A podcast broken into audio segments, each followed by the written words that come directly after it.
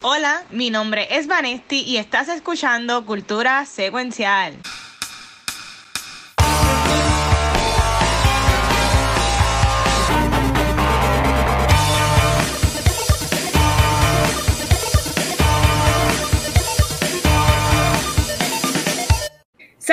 Corillo y bienvenidos a otro episodio de Cultura Secuencial. Mi nombre es Vanesti Toreto y venimos con un episodio súper, súper rápido y furioso.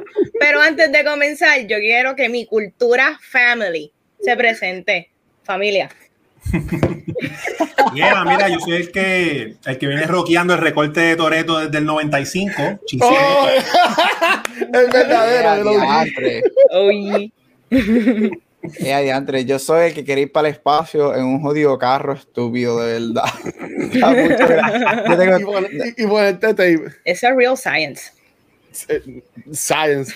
Y yo pues soy el que estaba yendo agua y no estaba yendo corona por la, por la dieta, pero salud, familia. Salud, salud. Este, pero mira, sí, para, para empezar, porque yo entiendo que hoy tenemos un par de cosas que hablar. Este, no, no, no, creo que vamos a romper el récord de media hora en Washington Guacho, pero yo quería.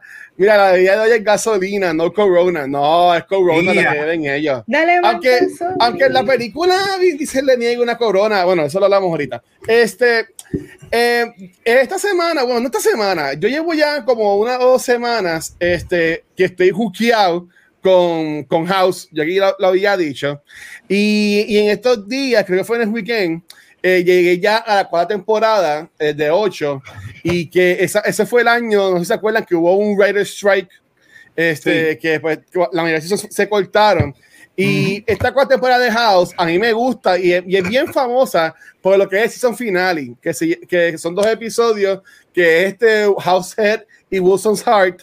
Y en verdad que o sea, eso es magnífico, ¿sabes?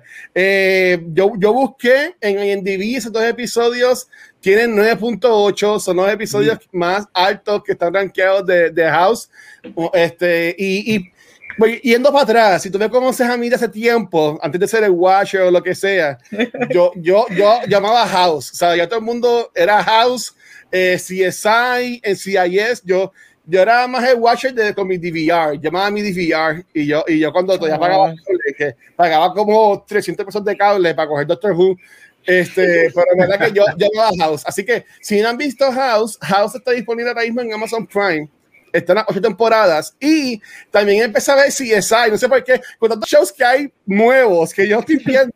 y buenos. Estoy viendo cosas viejísimas, pero en verdad que me están gustando. Y pues, CSI original está en Hulu todas las temporadas. Este, pero hoy estrenó, hoy viernes 2 de julio, estrenó The Tomorrow War. Esto es una película de, Paramount Pictures que iba para el cine, pero que por la pandemia Amazon la compró y la tiró por Amazon. Y yo la vi, la, vi por la noche ayer, porque supone que se grabó, que la sacaron antes. Este, mano, y es una película para verla un domingo cuando limpia. La película dura como dos horas y media. Este, tiene una buena idea, pero para mí que no la ejecutan bien. Este, y, y yo, yo, sé que lo, lo, estábamos hablando ahorita en el pre-show antes de tirar el live, pero como que no sé, no que me preocupa, porque Chris Fares a fuego, pero este, como que, como que para mí que eh, él como que no ha, no ha pisado bien, aparte de, obviamente, de, de Star-Lord y que ustedes me dijeron las películas de Jurassic World, pero cuando se acabe Guardians, cuando se acabe, ahora que se acaba Jurassic World la semana que viene, el año que viene, como que, ¿qué más él puede hacer? ¿Sabes? Como que, y a mí me gusta mucho él, Chris Pratt, y él no es lo malo en esta película, porque sale hasta J.K. Simmons, y salen muchos that guys y that girls de gente que son famosas pero no tan famosas porque no me sé los nombres. Pero la película como que no no cobran para verla en verdad como que la pueden ver después ¿sabes? ahí vean House este vean vean House este saludos Katy. Pero es verdad que no sé si les, interesaba verla porque ya, ya con, los créditos como que los, los trailers como que no se veía tan tan buena tampoco la película ¿Ustedes pensaban verla o como que no les importaba la movie? No creo que la vea, al menos de que tú la pongas en la lista. No, no, yo, yo, no la puse.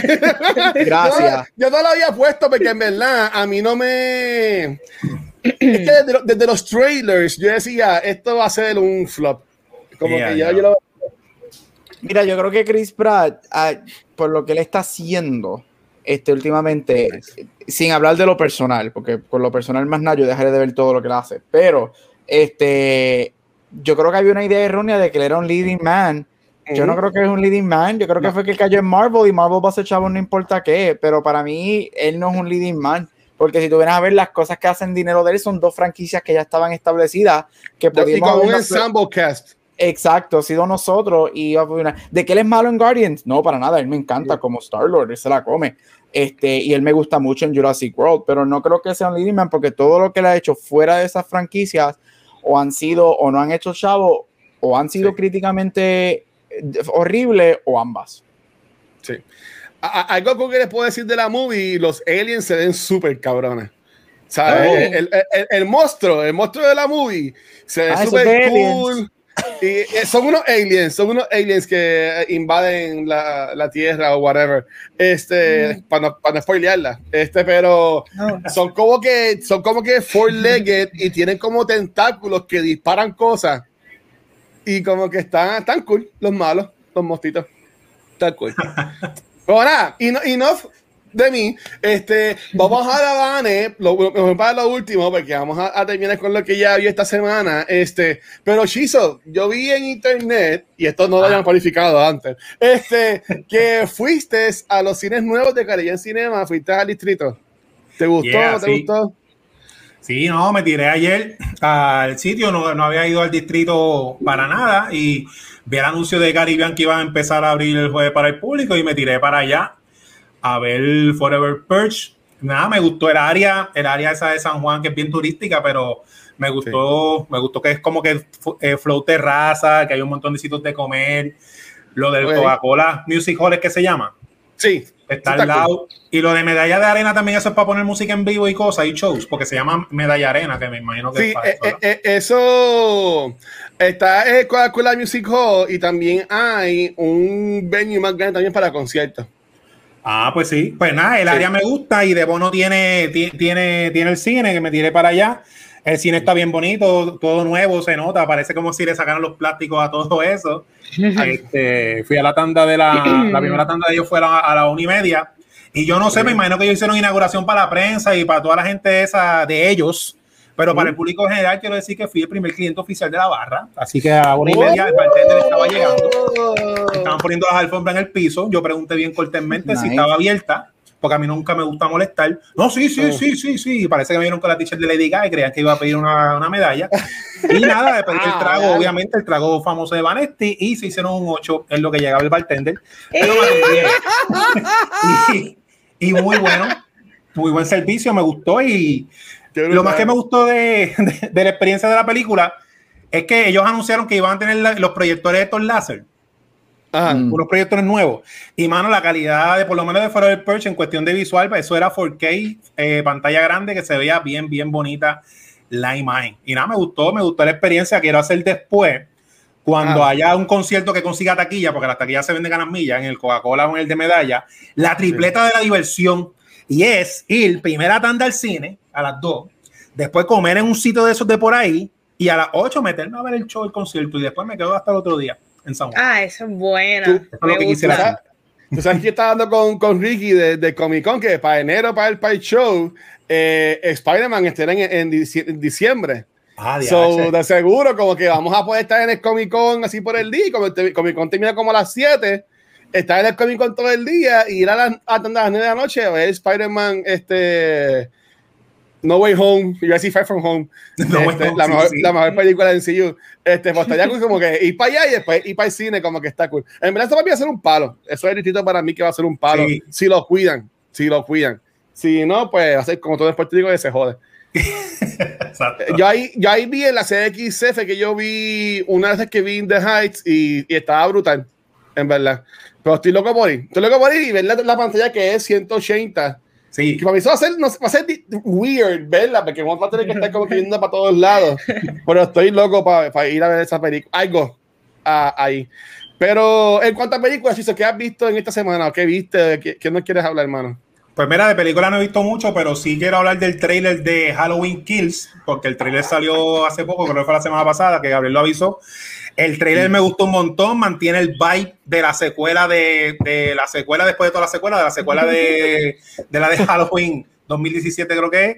Y mano, lo que me gusta del trailer es que se mantiene en los dos minutos que uno dio de trailer, nos da todo lo que uno tiene que saber ponen a Jamie Lee Curtis actuando bien brutal. Yo creo que esa mujer carga esa película perfectamente con el, el, spin que le han dado de la vida real del trauma, de lo que ella está sufriendo. Nos dan el regalito de ver cómo Michael revivió, que gracias a los bomberos, un saludito a los bomberos, rescataron a Michael y sirvieron para que Michael hiciera un ejemplo de cómo él mata gente.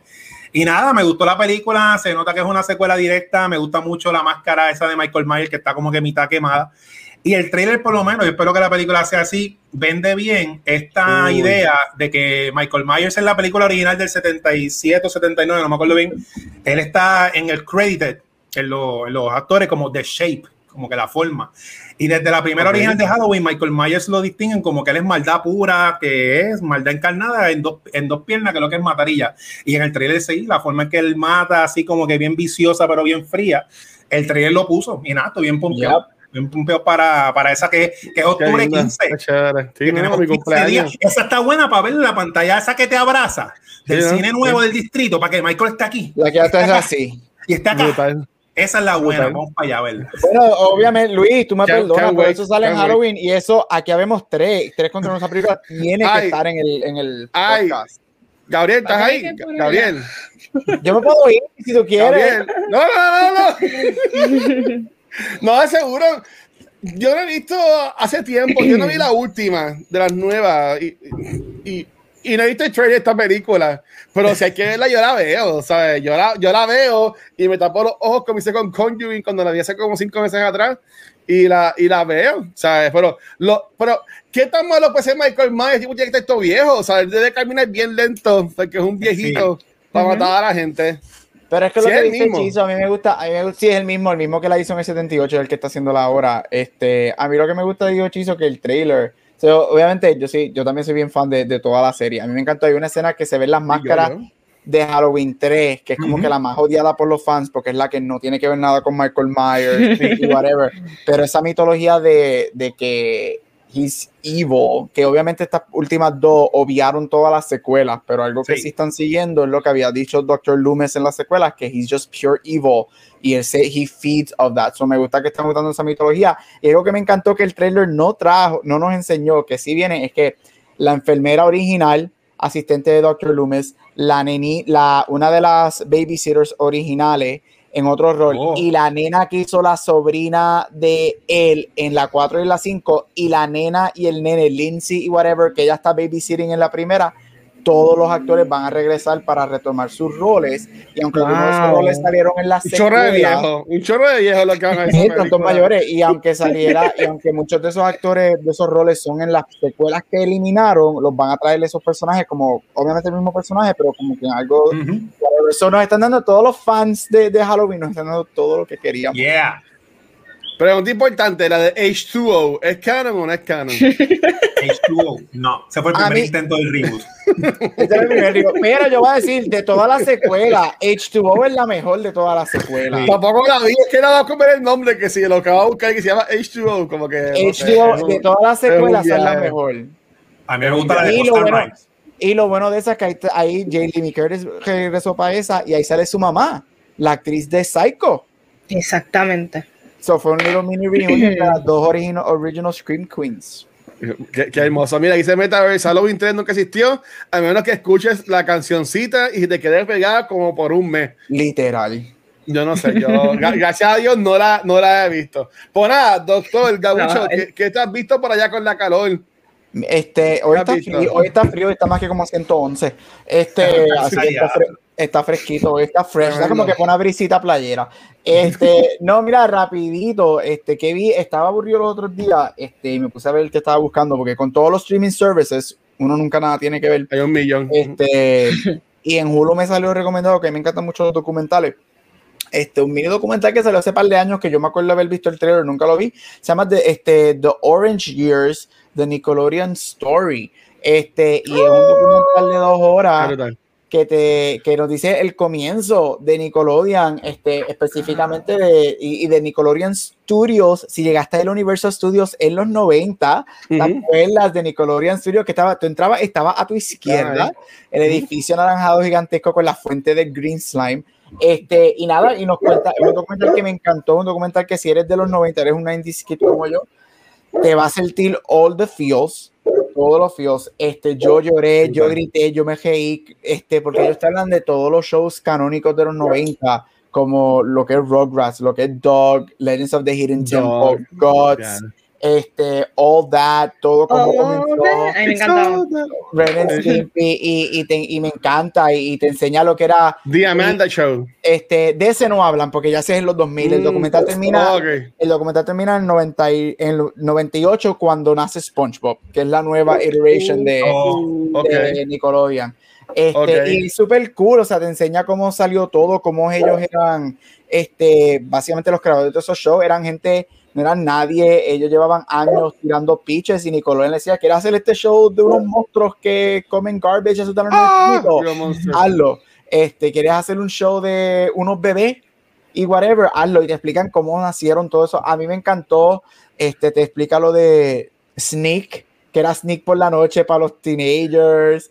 Este, y todo mm. eso está súper cool, es nostálgico, les va a encantar. Si eres de los 90, te va a encantar. Es un, un, memory trip bien cabrón. Y hasta lloré. Hay una, hay una escena que hasta me hizo llorar, que era con Magic Johnson, cuando salió VIH positivo en los 90, que Nickelodeon nadie le quería dar una plataforma. Nickelodeon lo trajo, un canal de nene chiquito, lo trajo.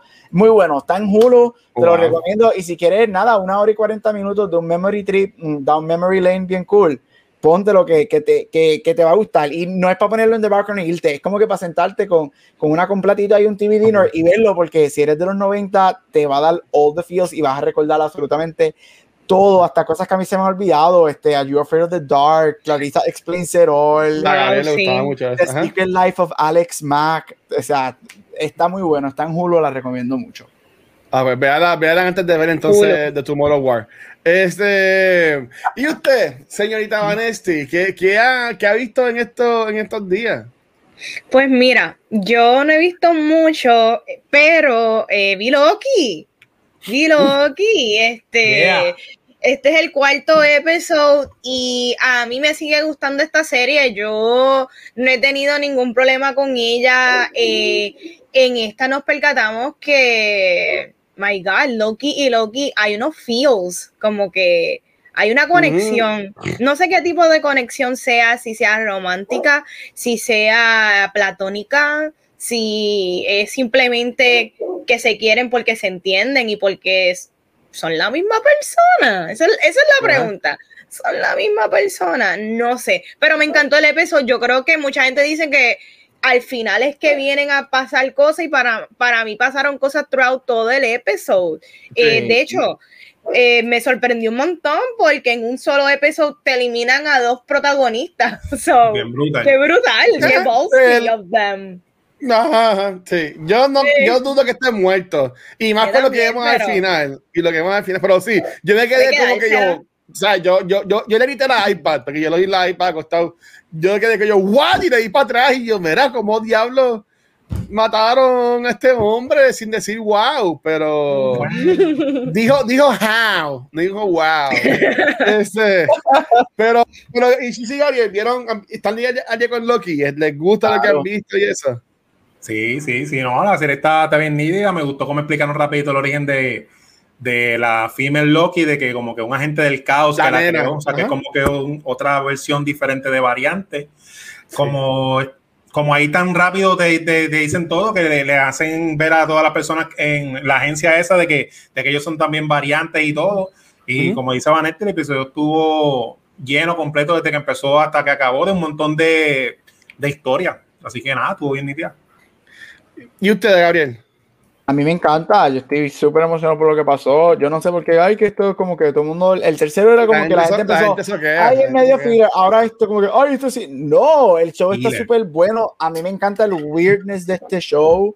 Yo creo que nosotros nos vamos a seguir. De hecho, la actriz, este ella dijo que va a ser este que los últimos dos episodios son hasta más weird y no es como que hasta lo último último del último episodio que tú vas a ver que toca en, en cuenta y con todo eso ya también digo que hay muchas cosas que no se van a contestar hasta las películas este me encanta lo que está haciendo exactamente lo que yo quería este me volvió a restaurar la fe en los Marvel shows luego de Falcon y Winter Soldier.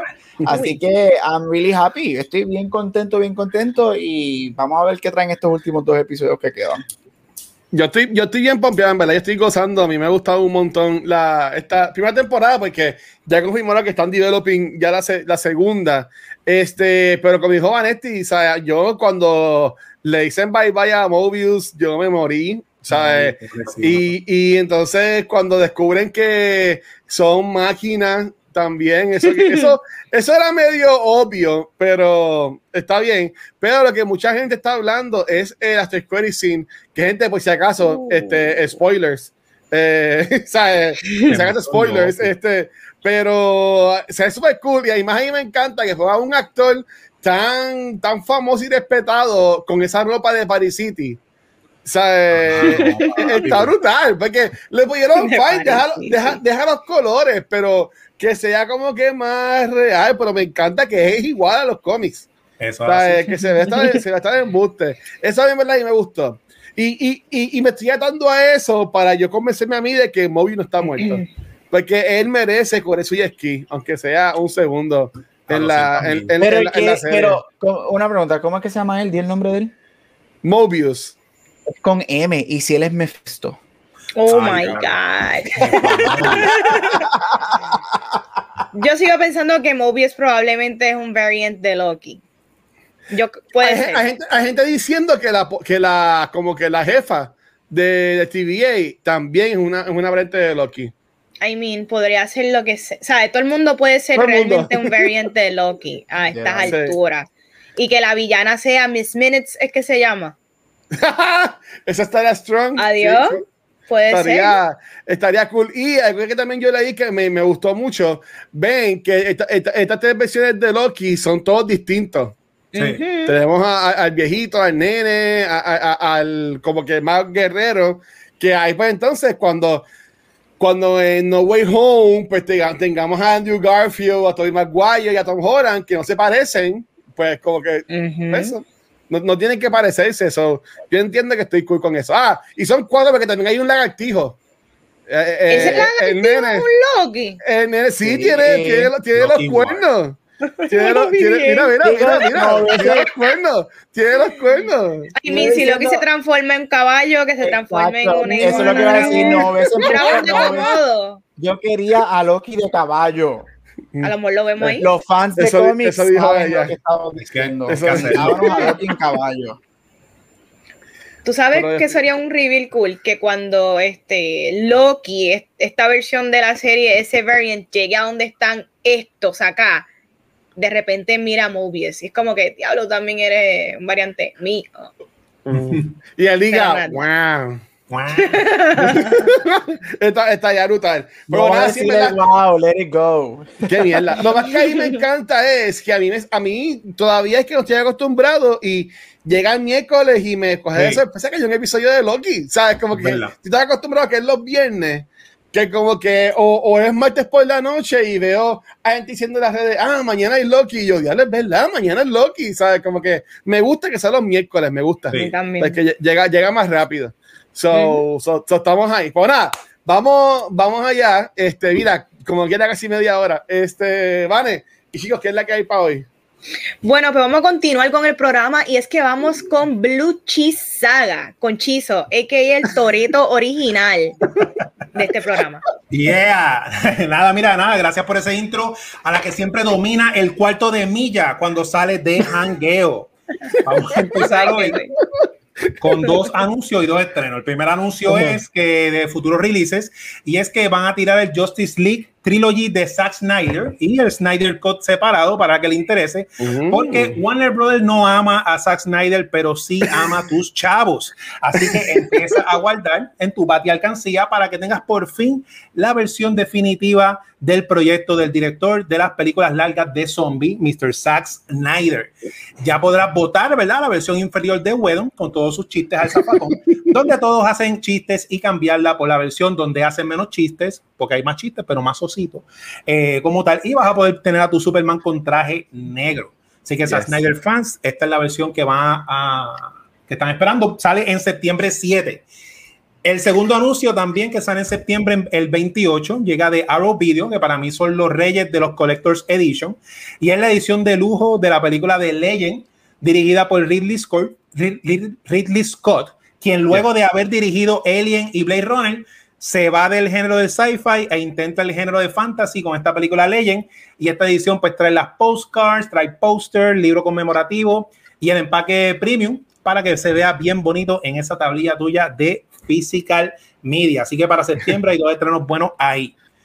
Pero de los estrenos de la semana, el primero es la película o el anime Memories del maestro del anime Kazuhiro Otomo, que él es el padre de Akira, una de las películas favoritas del Watcher. Y en esta es una antología de una antología en formato de anime de la mente de este director. La película no trae información de special features, eh, me huele que va a ser la clásica Bird Bones Edition, que, ¿verdad? que es la película y ya formato Blu-ray. Así que no, no hay más nada ahí que, que hablar de esa película. Pero el estreno grande de la semana es que viene de la película clásica de Disney convertida en un meme. Y es que llega en 4K Willy Wonka and the Chocolate Factory. Trata sobre este niño en la pobreza llamado Charlie, quien se gana uno de los cinco Golden Tickets para conocer la famosa fábrica de chocolate del misterioso Willy Wonka. Los special features que trae, pues trae el Sing Along Karaoke de nueve minutos, ¿verdad? Con las canciones clásicas de la película. Y otro llamado Pure Imagination, la historia de Willy Wonka and the Chocolate Factory, donde son, ¿verdad? Las entrevistas del director, los actores de la época que hablan en detalle sobre todo lo relacionado al making de esta película. Así que nada, cuidado con los umpalumpas, que no te manguen comiendo dulces sin permiso y busca estos estrenos ya. Esto fue bien cortito, el Physical Media está muriendo, pero yo no, así que lo seguiré uh. comprando y se acabó Blue Cheese. ¿Qué triste? ¿tú, tú, compras en Best Buy, cada vez que yo voy a Best Buy es más pequeña la área de las películas. Yo me regalo yo mismo, mira, yo las hago pre-order porque ya las películas no se consiguen la semana de estreno porque imprimen siete copias nada más y Gabriel compra un millón una. Así que quedan cinco para el público general. Así que la película Long Halloween, yo hice el pre-order hace como dos semanas o tres semanas la mandaron, yo no chequeo, yo apagué las notificaciones y cuando visité a mami, mira, te llegó un paquete, ah, llegó, así como ya yo compro películas por Amazon. Eso es bueno, te dato y eso está de show, me, me encanta, me encanta. Porque en Best Buy ya eso está triste, tristón. Qué mal. Todo es ahora y se, y se y se Specs también en Puerto ah, También. Ay, pero es que Specs era muy caro. Es verdad. Pero para lo que hay aquí en Puerto Rico, que no hay nada, no hay nada, Walmart, ya, Walmart, ahora tú vas a Walmart para, para todo, ¿sabes? Si ahora vale Walmart, igual para, para, que, igual, igual más lo que tiene son los beans de las películas de los 60 a 3 pesos. Exactamente. y tú sabes que es lo incómodo, porque cuando, si, si está fuleteado y la película tú eres de los que excavas, como yo, a mí me gusta excavar. Sí. Ahora en pandemia es bien incómodo tú estar como que tú te sientes incómodo tener que tocar todas esas películas todas esas películas y quizás cuando empieza a excavar se empiezan a caer. Sí. Y me incomoda y entonces empiezo a hacer torrecitas de las que no me gustan y están repetidas así para poder seguir excavando. Eh, es incómodo. Eh. Deben de buscar una mejor manera de, de bregar con las películas en Walmart, please. Yo las organizaba, yo, yo metía en esos bins y las organizaba y después me iba. Ya lo que UCD. Sí. Bueno, vamos a continuar con el programa y vamos con el que eleva cultura secuencial dándole prestigio. Cabucho con Award Spotlight. Bueno, mira, antes de entrar a World Spotlight, Luis, no me pongas Ah. eso todavía. No sé si ustedes vieron en, lo- en los memories de Facebook. Hoy, viernes, julio segundo, se cumple un año Un desde año. el primer episodio de nosotros cuatro juntos de. Cultura Secuencial. Wow. Ya le, iba, ya le iba a decir a lo último del show, sí. Ah, sorry, no sabía. No, no, no. Ahí está. Wow. wow. Wow. Y fue Love Wow. Victor, Love. Victor. Love Victor. Qué brutal, qué cosa, ¿verdad? Full Sí. circle. Para que, que, para que que- tú veas. Es Luis, yo 111, ¿verdad? Es yo, creo, 111, yo creo que Luis lo planeó que grabáramos hoy para eso. Ujú. ¿Viste? Todo es, es lo que es, Gabriel, y todo es perfecto. y, y- y- y lo, y lo más brutal es, yo, yo, nada, para que vayas con segmento, siempre me voy a acordar de que cuando les preguntamos a ustedes, como que yo les dije, pues mira, pues, pues vengan para el shop o tienen que hacer un segmento a cada uno. O sea, y ustedes fueron, te digo, ah, pues pues, yo- lo mío es Blue Cheese, es película, y tú con agua Spotlight, so, sabes que está cool que, que ya llevamos un año con este 2.0, este, Soft ¿cómo es que reboot. ustedes dicen, exacto, Soft el soft, el soft reboot, este, ya, ya, ya, ya cuando me saquen a mí a Vanetti, pues ya sería entonces un reboot completo, pero, este, eh, pero no, este. Cuando te saquemos que a ti y dejemos a Vanesti, mejor dicho. Mira, pero sí. Siempre pierdo. Pero nada, bueno, en verdad que, que- que gracias, en verdad, y super cool. Y, y, lo- y por poco, porque la semana que viene es este Los Victory segunda temporada. Que por, que por una semana no cayó los dos episodios Luis, ahí. tenías, ah, Esa ahí fallaste, tenías que cuadrar, Luis. Sí, tenías que cuadrar. sí. Esa gente Sí. soltaron una temporada y se pusieron Rápido. a grabar en pandemia y soltaron en, un año la segunda. Ya. Anda Bello. pa'l cara. Y ese viste se las trae, él es cantante, yo no sabía eso. Y tiene unas Sí. fotos bien provocativas en su Instagram. Como Sí. que, muchacho, work it. Está ahí gozando. Eh, a diablo, que no se puede. No, está- no es tan bobito de nada ese Víctor, no es tan bobito de nada como No sea. nene. Gracias a Dios que tienen más de 18 y no me arrepiento en seguir. Ese es otro Tom. Ay. Otro Tom Holland. Tiene- Él tiene 21, así que yo puedo, yo no me siento guilty de seguir su Instagram. Bajo la darle ley, bajo. Dios, amén. ¿Y qué película vas a hablar hoy, Gabriel? Ah, espérate, que yo tengo un segmento, sí, es verdad. Este, mira, no, rapidito, porque hay que hablar de la película del espacio, de este sci-fi movie que vamos a hablar la noche de hoy. Este, estamos en la, en la década de los 70 con mi um, Best Picture Oscar Winners. La primera película es la ganadora de Mejor Película del 70 y es Patton. Patton es un epic biographical war movie una película este, de guerra biográfica basada en el, el general estadounidense George S. Patton, este, que fue uno de los generales más grandes durante la Segunda Guerra Mundial y uno de los generales que se le atribuye la gran victoria que tiene Estados Unidos cuando por fin decide entrar a, a la, eh, oficialmente a la Segunda Guerra Mundial este, y pues matar a los nazis porque hay que matar a los nazis, because nazis suck. Este, nada, esta película, este, se considera una de las mejores películas de guerra ever. Lo interesante de esta película es que aunque sí hay escenas de guerra y escenas, este, quote unquote tradicionales de una war film, esta película coge un- una perspectiva más dramática y se enfoca en un character study de la historia de Patton y otro general llamado Omar Bradley, basado en ah, muchos de los journals que ellos este, mantuvieron durante la Segunda Guerra Mundial, especialmente cuando ellos estaban en Europa este, batallando contra los nazis, contra Rusia y contra otro- este, otras entidades en la guerra. Esta película fue nominada a 11, a 11 Óscares, ganó 7, incluyendo Mejor Película, Mejor Director, Mejor Guión. El mejor guion de esta película es el primer Oscar de Francis Ford Coppola, que hablaré de él en los próximos 5 minutos también. So, él escribió esta película y su primer Oscar es por esta, lo conocemos por una película más famosa todavía, que hablaremos ya mismito de ella, porque es una de las primeras tres en en los 70. Esta película también hace historia porque cuando gana, cuando este, el actor George C. George C. Scott, que es el que hace el, el general Patton en la película, él gana el Oscar de Mejor Actor. Él es el primer actor en la historia de los Oscars en no aceptar el Oscar. Él decidió no aceptar el Oscar este, y después dijo que él no le gustaba el proceso de, de poner este, de sus compañeros en contra de uno y otro. Y para ese tiempo, al día de hoy también, pero era bien política, que no le gustaba el proceso y él no aceptó, nunca aceptó la estatuilla del Oscar, él nunca la tuvo en su poder. Este, el director y luego el productor de la película se quedaron con, con la estatuilla de su Oscar y ahora está este, en exhibición en un museo en Virginia y creo que va a pasar próximamente a las manos del Museo de los Óscares que abre aquí en Los Ángeles. Así que si no has visto la película, te gustan las películas de guerra, es muy buena. Esta must sí, si te gustan, si eres fanático de las películas de guerra, este, y tiene un performance excelente. La segunda es la película French Connection de 1971. Esto es un crime thriller dirigida por William Friedkin, que también lo conocemos por, como el director de la película The Exorcist. Y esto es basado en un libro de 1969 del mismo nombre, este, que nos cuenta la historia de los detectives llamados Jimmy Popeye Doyle y Buddy Cloudy Russo, este, que están investigando varios crímenes en New York City, este, especialmente dentro, dentro del mundo, el mundo crimen de las drogas y cómo estaban acaparando este, los 70 en Nueva York en esta transición este, de post-war de los 60 a los 70. La película ganó el Oscar de Mejor Película, Mejor Actor, Mejor Director y mejor guion. So Friedkin no ganó por The Exorcist, pero sí ganó por The French Connection. Gene Hackman da uno de los mejores performances ever para mí en esta película. Si te gustan los, los crime thrillers, este detective cat and mouse movie, The French Connection es para ti. Se considera una de las mejores películas ever made.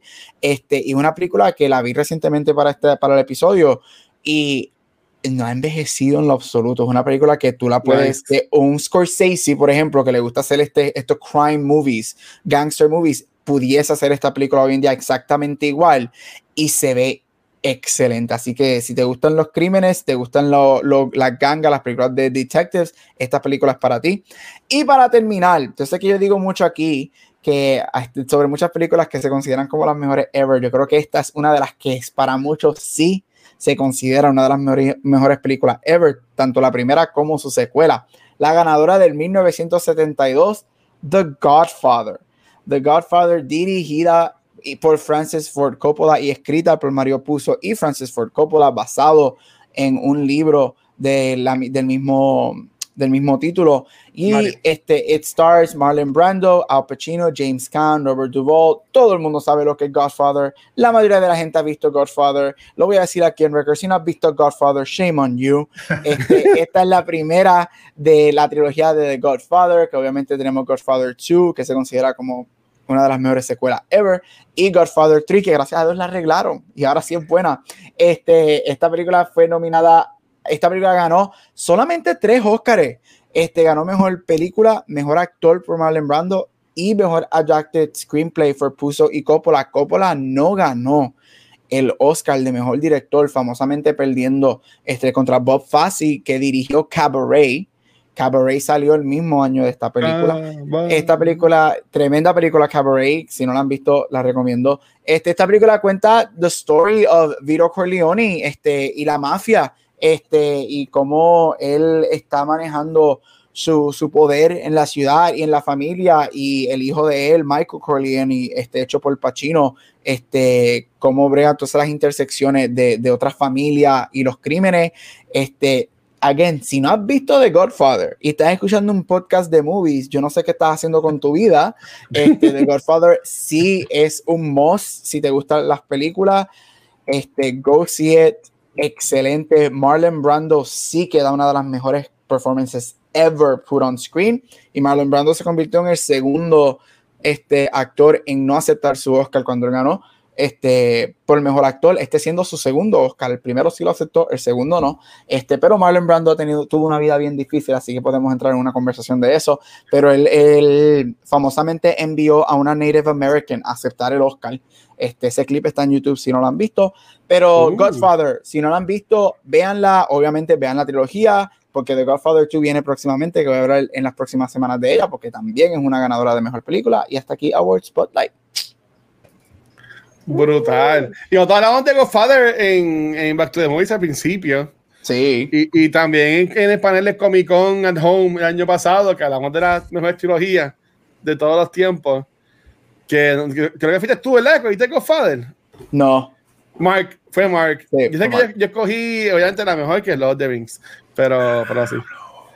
Gabriel, iba, este, te iba a decir, porque he visto varias entrevistas de, eh, de Marlon Brandon, eh, ya un poquito no súper mayor eh, en su carrera, pero to- todavía este, ya entrando, ya no siendo el hombre más galanazo como él era. Y yo siempre pensé que Marlon estuvo bien adelantado a sus tiempos en Tiempo. cuanto a muchas cosas sociales este, que estaban sucediendo en Hollywood. Yo creo Sí. que a él en su carrera a veces lo tildaron como que de medio cucu o quizás lo tomaron como que muy excéntrico, pero es porque yo, pero yo creo que, ¿verdad? A mí no me gusta usar mucho la palabra woke, pero yo siento que él estaba mucho más woke que el resto de, de los lead men en Hollywood para esos tiempos Sí. y, y él era bastante vocal y, y yo creo que por eso era esta figura un poquito controversial. Sí. Sí, él era, él era súper, súper este, open-minded. Como tú dices, para esos tiempos, estamos hablando de los 40, 50, 60, 70, este, eso no se veía. Y, y una persona que fue súper, o sea, que entró a Hollywood directamente por su talento, porque él no era nadie y de momento explotó con A Streetcar Named Desire, su primera película ever. Este, él sí también tuvo tragedias familiares que en sus años más tarde lo, lo llevaron un poquito a ser esta persona bien weird. Su hija fue asesinada por su esposo, su hijo cometió suicidio. Este, Qué él también tenía sus propios demons porque él- en- Wow. later in life él aceptó que él dijo que sí, que él era bisexual, pero en este tiempo en Hollywood eso no se hacía. Este, o sea, el papizongo que él era a los jóvenes, las historias que hay, mío. porque qué macharrán era Marlon Brando, o sea, Él yo y James- ese hombre joven, una cosa, eh, eh, era bello. Ajá. yo quiero el DeLorean para ir al pasado y tener 10 minutos con James Dean y Marlon Sí, sí. Brando. Soy feliz. Y, y, y a, a él le pusieron maquillaje, ¿verdad? En la, en la primera Godfather para como Godfather, que sí, en Godfather, que, que es del 72, él todavía era un papizongo, él estaba, en lo que tenía Ajá. como 35 años, 36 cuando hace Godfather la primera, Sí. este, y él todavía estaba, o sea, prime, prime beef, prime cut, y eso era todo maquillaje. Este, pero sí, Marlon Brando, que estoy contigo, Van, él era bien adelantado a sus tiempos, él era bien Native American, bien pro Native American, Civil Rights Movement, este, que era algo que no se veía para, para ese tiempo que todos estos leading men tenían que ser bien guarded con sus carreras y él Sí. no le importaba, nunca le importó nada de eso y él siempre estaba bien, era bien vocal. Yo Me siempre encanta. recuerdo de, de las últimas películas de él y siempre lo digo, la de Island of Dr. Dr. Moreau, Moreau. Sí, que él es un viaje. Esa película es ya un estaba tostado, Sí, que él exigió que le trajeran a Frank, ¿cómo es? A- al chiquito de la rosa, este. a este, a The Plane, The Plane. Ese, El- que- ah, no, el más chiquitito de la. Sí, El otro, que él era latino. sí este, ay, el más Ah, chiquitito. El, yo lo vi en Puerto Rico una Rosa, vez. algo así. Nelson No de la sé. Rosa, yo creo que era. Algo así.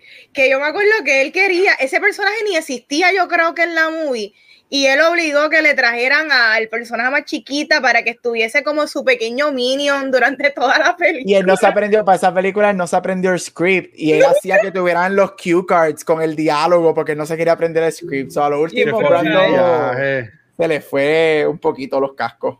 Ya lo estaba en un viaje, pero esa película la quiero revisitar porque yo creo que la vi a una edad que me impactó, me impactó definitivamente. Ya, Ya. tiene eh, 4.5 de 10 en IMDb. Tacho, Roto Tomato tiene que decir 13%, pero para mí es iconic. Wow. Sí, es Sí, icónico. Val, la muchacha. Val Kilmer, súper flaquito. Es Val Kilmer, es la muchacha de The Craft. The de la- de la- de The Craft. Eh, es con Lupin, Lupin, Lupin de, Lupin de Harry de Potter. Harry Potter. Y Todo también el mundo sale. era animales humanoides. Sí. De Muera Morrison también sale. El, Esa, tú película, porque esa película es un libro, pero esa película la hace alguien como un M. Night Shyamalan y todo el mundo le encanta y la ve hoy en día, te lo aseguro. Lo sabes tú. Ron Perlman también Pero- sale, sale todo el mundo. Nelson de la Rosa se llama. Ah. Nelson de la Rosa, bendito, en Sí. paz descanse Nelson de la Wow. Rosa.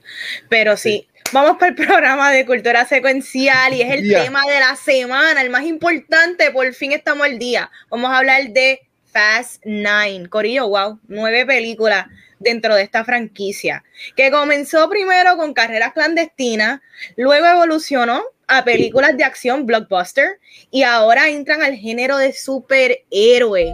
Esto yo no lo he visto antes. Pero ahora lo estamos viendo. So, mira, esta saga se ha convertido en un must watch, ya sea porque la has visto todas y tienes que ver esta, probablemente comenzaste con Fast Five y te gustan las películas de acción, y es que es como una reunión familiar que no necesariamente sabes de lo que estás hablando, pero tú cumples con él. Y eso es lo que importa, familia. Pero, ¿qué tal me pareció la película? Yo entré a verla luego de muchas críticas de que esta es como que la más ridícula de todas. Y te voy a hablar claro. Cuando comienza yo, bueno, esto es más de lo mismo, a mí no me sorprende tanto, hasta que entra a la hora y 30 de ver la movie, cuando me doy cuenta que el foreshadowing que hicieron sobre el espacio, esto va a suceder y ahí yo dije, wow, esto se elevó a lo que todo el mundo hablaba por años. ¿Qué más ellos van a hacer? Y sí, lo hicieron. ¿Y tú sabes qué? No me molesta tampoco, porque entonces ahora son también sci-fi y ellos saben que lo están haciendo y que se chave. Dicho todo eso, la película es larga y el runtime se siente. Eh, de las cosas positivas de la movie, que en verdad las quiero este, recalcar, las actuaciones de Dom y Jacob Chamaquito. A mí me gustó un montón. Para mí los chamaquitos actuaron muy bien. Y dentro de nueve películas, el que hagan quizás una precuela y conozcamos un poquito más de estos dos personajes, o por lo menos el de Dom, porque Chamaco actúa súper bien, no me extrañaría.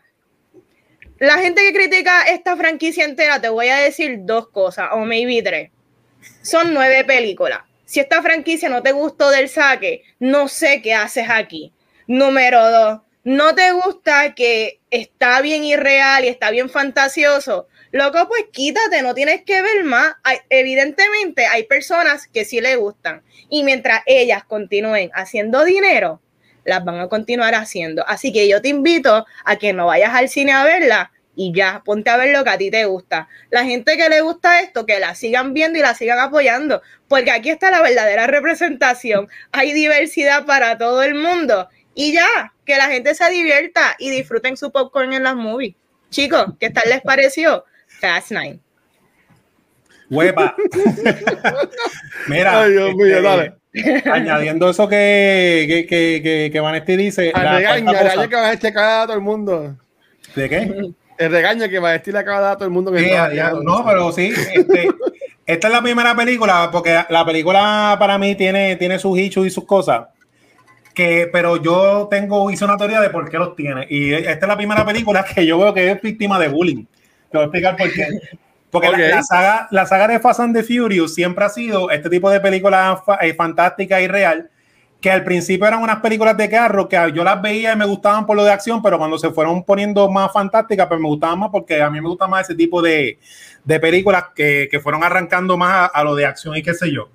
Llegó un momento que cuando vino The Rock y las películas se pusieron bien famosas, que como que se convirtió en la conversación de todo el mundo y ya para esta película todo el mundo tenía que ir al cine, le gustaban o no, y parece que ellos se dieron cuenta y es lo que el issue que yo tengo con la película. La película en general está bien filmada, las escenas de acción están muy bien y todo eso.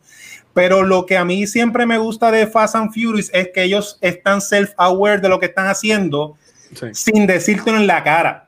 En esta película, por todo, me imagino yo, por todos los memes, por toda la gente que, que critica las películas de Fast and Furious, de los embustes y qué sé yo, ellos como que hicieron más obvio el self-awareness a través de los personajes que yo dije, ok, está cool, pero es que las películas Fast and Furious no necesitan hacer eso. Y lo otro que me desentona un poco, que encuentro un problema de tono con, con, esta película, es, y no son los embustes ni todo eso, porque todo el que hace un review diciendo que la película tiene más embustes que, que nada, pues eso, de eso es la película. Exacto. Entonces, que el principio de la película, la introducción, hasta que Tom hace el Tarzán con el carro, eso es Fast and the Furious. Ellos la están pasando bien, están escapando, están haciendo un montón de embustes y son los action heroes. Y me encanta que Lady esté en la motora porque le da varias visual a los, superhéroes. Pero todo el resto de la película, ellos quisieron darle como que un toque, un tono de seriedad, y no es por lo de Dom y lo del origen, porque eso pues, no, no, no me molesta, pero era que veía unos personajes como que tratando de empujar una historia seria y, y una seriedad del mundo eh, con, este, en, en, en, contrariedad de las escenas de acción y de embuste. La precuela era una cosa, un tono. Exacto. Entonces, Exacto. eran dos cosas de tono, que o me das una película seria o me das Fast and the Fury, porque a mí lo que me encanta de Fast and the Furious, la escena clásica, no sé si es la 6 o la 7, cuando ellos tienen que caer a una carretera en paracaídas, que eso es, vamos a suponer, vamos Ah, a sí. irnos serio como ellos lo quieren hacer en la última hora, eso es para tú cagarte del miedo, ellos están vacilando porque Fast and the Furious es lo imposible y Don hace, hey, let's do it because we're family. Aquí los personajes estaban todos bien serios, bien preocupados, temiendo por todo lo que está pasando. Y yo, pero es que tú eres fan de Furious, se supone que tú te tires de frente. Y eso fue el, el problema que encontré de tono. Y este, que también, y, y lo último que, que, que tuve dicho con la película es que pues nadie le dijo a John Cena que está en una película de fan de Furious y él se creía que estaba actuando para Born Identity. Él estaba muy serio Exacto. para estas películas de Fast and Furious porque todo el mundo, mucha gente critica a Tyrese y para mí Tyrese es uno de los mejores personajes de Fast and Furious porque él Yes. entiende dónde él está metido y él me malo. encanta porque él, él, él hace, o sea, es buen complemento a los personajes. Cena se creía que iba a sustituir a Matt Damon en las películas de Born Identity, en la película equivocada. Y más sin aún, fuego. Que Ajá. Cena viene del mundo de la lucha libre, que no hay nada más circense, ay María, esa palabra, más Wow. ridículo, más over the top que la lucha libre, que es espejo, que es magia, que es embuste, que es entretenimiento dumb. Para eso fue que te contrataron y John Cena el performance que hizo, pues en verdad no me gustó porque D-Rock lo entiende, D-Rock sabe el range que él llega y sabe jugar con eso.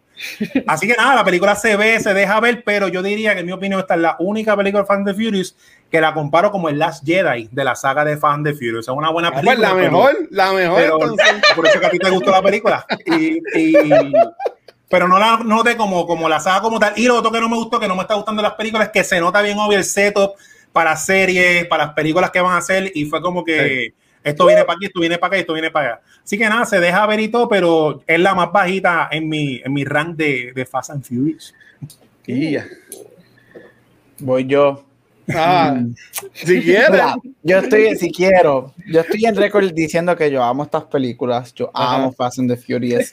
O sea, si, si- yo siempre he dicho, si tú criticas Fast and the Furious, eres un mamatranca, porque tú sabes exactamente lo que es Fast and the Furious. O sea, tú sabes lo que es. Eso es like, esto es a jobarle aquí el, el título a, a Chizo. This is cheesiness. Esto es un, un cheese platter. O sea, y eso es lo que es.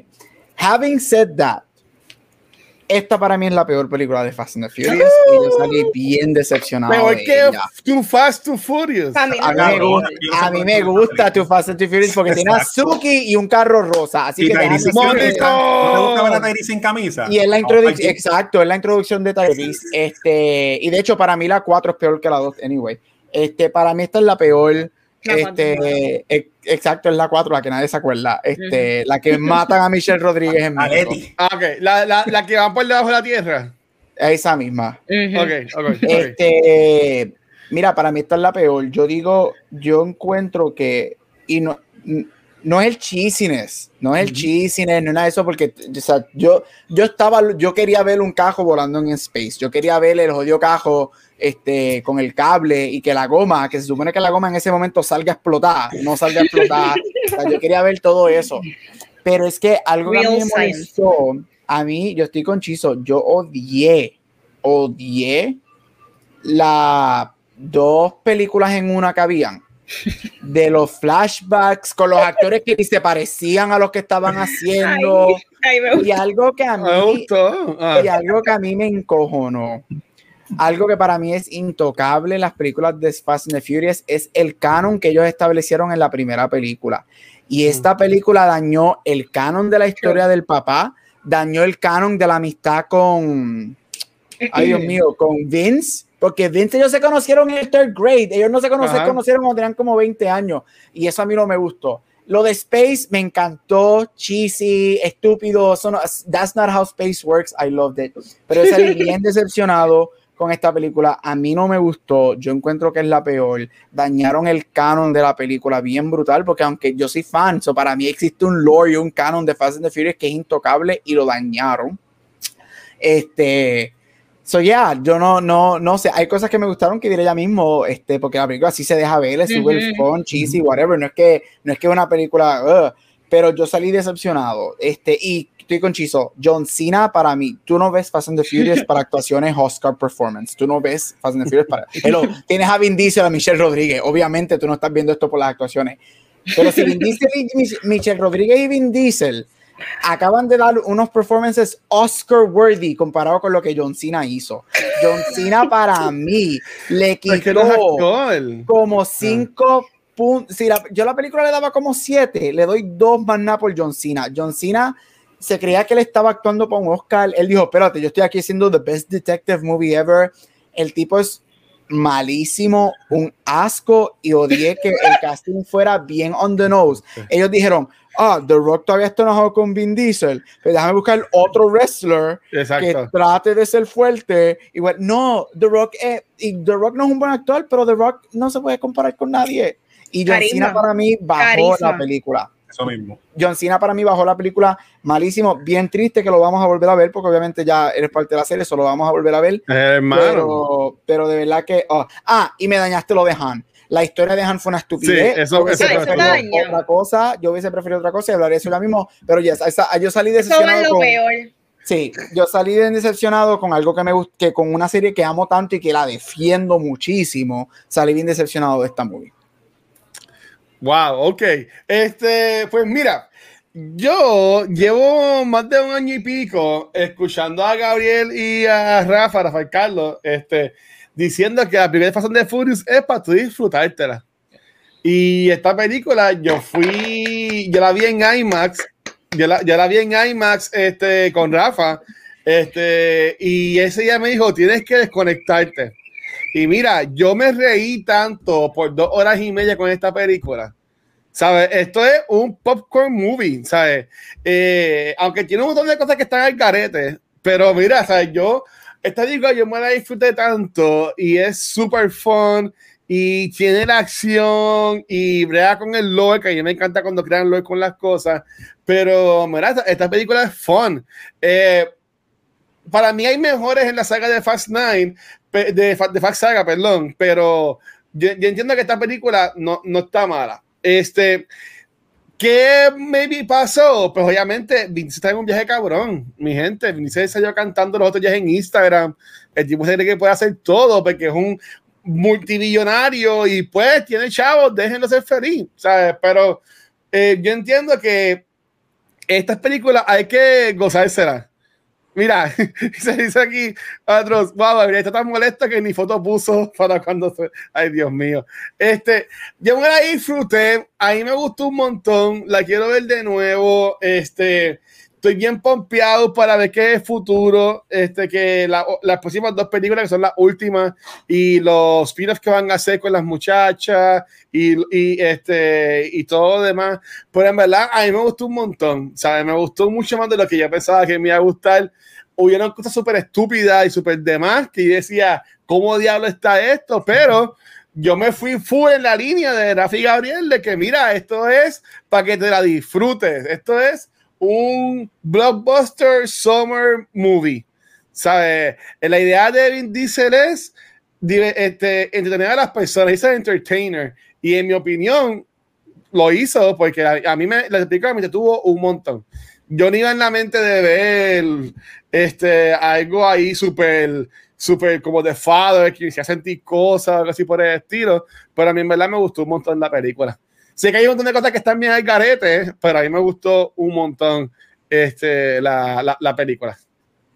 Este, Watcher, a mí también me gustó, yo, yo me la disfruté. Eh, no sé, yo creo que desde la pandemia Ah. Yo no sé si la ha pasado a ustedes, porque yo sé que dentro de todo, yo sé que ustedes también encontraron disfrute en ella, no es que ustedes la odiaron. pero que yo digo que, la odia.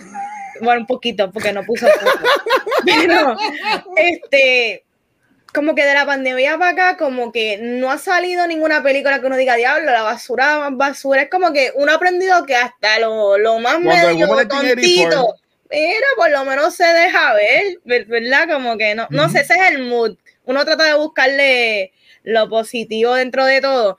Pero antes, ¿verdad? Antes de hablar de los momentos favoritos y los no tan favoritos de la movie, yo quería preguntarle a ustedes, ¿por qué creen que especialmente ¿verdad? En Latinoamérica, pero en Puerto Rico, ¿verdad? Porque aquí los cuatro somos puertorriqueños, creen que estas películas son tan exitosas y por qué es que el puertorriqueño tiene la necesidad de ir el primer día a comprar su boleta, porque mira que he tenido la experiencia, siempre lo digo, yo trabajé en el cine y yo sé que es tu sentir la fanaticada pendiente. Mira, van a hacer preventa de la película, tú abrir este, la boletería y que las personas estén ahí tempranito para comprar su movie. Cuando tenía que escribir en el letrero ya todo vendido para Fast de las 5 y 5, después se nos vendía de las 7, escribir Fast de las 7 vendida. Tú sabes, es y la gente fue con Vanesti. Sí, mano, véndeme la película. Y yo como ya la veo en la cara sentado, no me importa. Pero me gustaría saber qué ustedes piensan, el por qué esto conecta tanto con el público puertorriqueño y si es que es por algo específico. Eh, comenzando con el cheese. Yeah. Pues mira, eh, de eso de lo más que me gusta de la saga de Fast and the Furious es de que esta es nuestra, nuestra franquicia de los latinos, porque en el cine eh, para, para, usar estereotipos, siempre están las películas de gangster que están concentradas en los italianos o los irlandeses, las películas de los eh, African Americans, y esto es lo mismo, mafioso, héroes, antihéroes, pero de nosotros, de latino, de reggaetón. Por eso que fan de Fury Brasil, Santo Domingo, reggaetón, Don Omar. Por eso es que el mundo latino la abraza y el mundo latino que no quiere ser latino, que se abochona ser latino, pues se burla de las películas, la rechaza, porque están los latinos que quieren ser más gringos que los gringos, pero no saben inglés. Y eso es lo que yo creo que está en la saga, que por eso que dice que se vende un montón, porque estos son nuestros antihéroes, así como están los superhéroes de Marvel, estos son los antihéroes de nosotros. Y, y, se presenta en la, en la película 4, que en la película 4 eh, Vin Diesel y, y Letty, antes de Mad Max Fury Road, lo que están robando gasolina para la gente. Estamos en un país que estamos todos jodidos porque no hay que tapar Todo el mundo sabe lo que estamos viviendo y los personajes de Fast and the Furious son antihéroes del pueblo. Por eso es que yo creo que, que, la película conecta con, con todo Centro y Sudamérica, que en la vida real estamos así de chaval. Y estos antihéroes, por lo menos en ficción, porque en la vida real no pasa, pues como que contestan un poquito y nos dan un poquito del bizcocho que se están comiendo los del norte. Muy bien. Ok. Mira, este, para añadir a eso, yo creo que es que en Puerto Rico nosotros conocemos, obviamente nosotros tenemos ese famoso deporte llamado boceteo, este, que es parte de la cultura, que sale de fase. No, no, mira, yo me crié, por lo menos, yo me crié con primos que mis primos son la definición de un caco puertorriqueño, whatever. A ellos les gustaba la fiebre, ellos corrían, eso es conocido. Algo que yo creo que es bien desapercibido de Vin Diesel en lo que es Fast and the Furious es que la primera película sale en el 2001.